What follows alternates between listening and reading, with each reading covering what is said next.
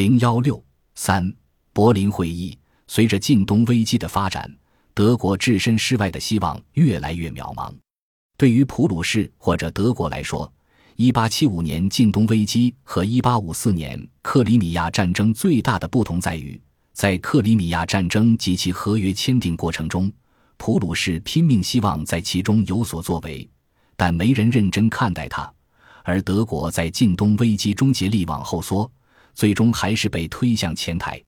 这可以看成是德国崛起带来的一种连带结果及责任的扩大。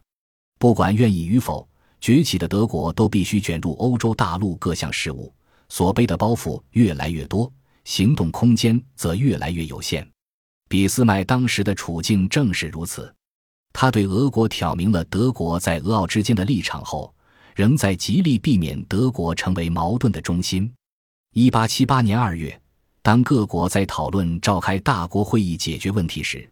他明确反对由德国牵头召开会议，也反对将会议地址选在柏林。在无奈同意列强在柏林召开会议的要求后，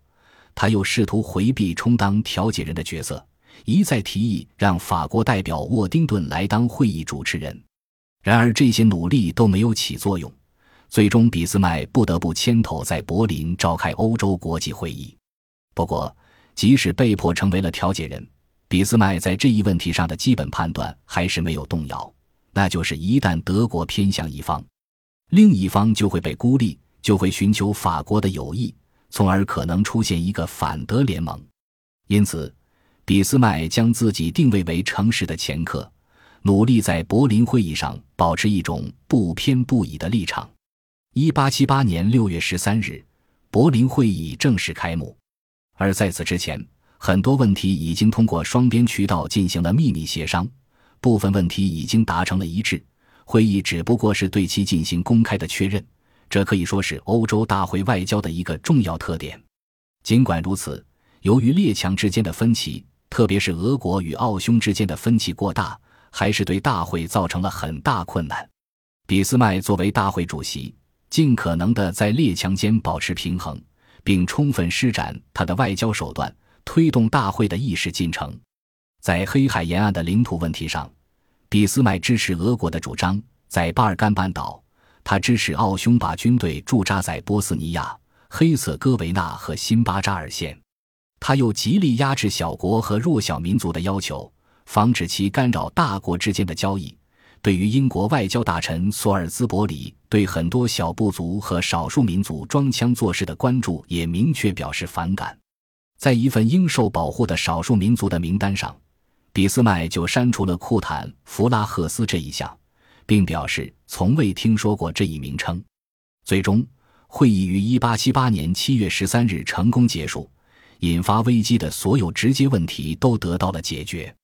会议签署了《柏林条约》。对三月三日签订的《圣斯蒂凡诺合约》进行了重大修改，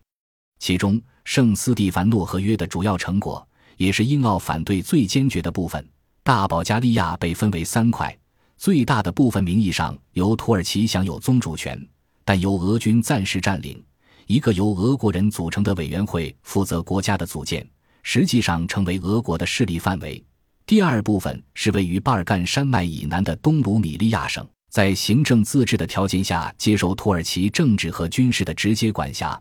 但由欧洲人组成的委员会进行监督。大保加利亚剩下的部分则由土耳其人直接统治。条约还规定，塞尔维亚、门的内哥罗和罗马尼亚获得完全独立，而且在领土方面都有了不同程度的扩大。俄罗斯通过圣斯蒂凡诺合约，割取的土耳其在亚洲部分的土地基本得到保留。但归还了阿拉克尔特山谷和巴亚泽特城，奥匈则占领波黑地区，并取得了在辛巴扎尔县驻军的权利，从而得以在军事上将塞尔维亚和门的内哥罗这两个斯拉夫国家隔开。进一步分析柏林条约的细节，对本书的意义就不是很大了。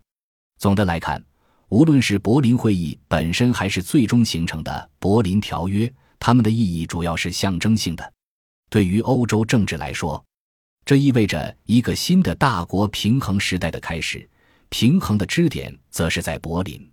对于德国来说，这意味着它作为一个崛起大国已经到了这一步。无论多么不情愿，德国都必须走到国际政治舞台的中央，背起更多的国际义务，而且其中很多都是吃力不讨好的，甚至是自损的。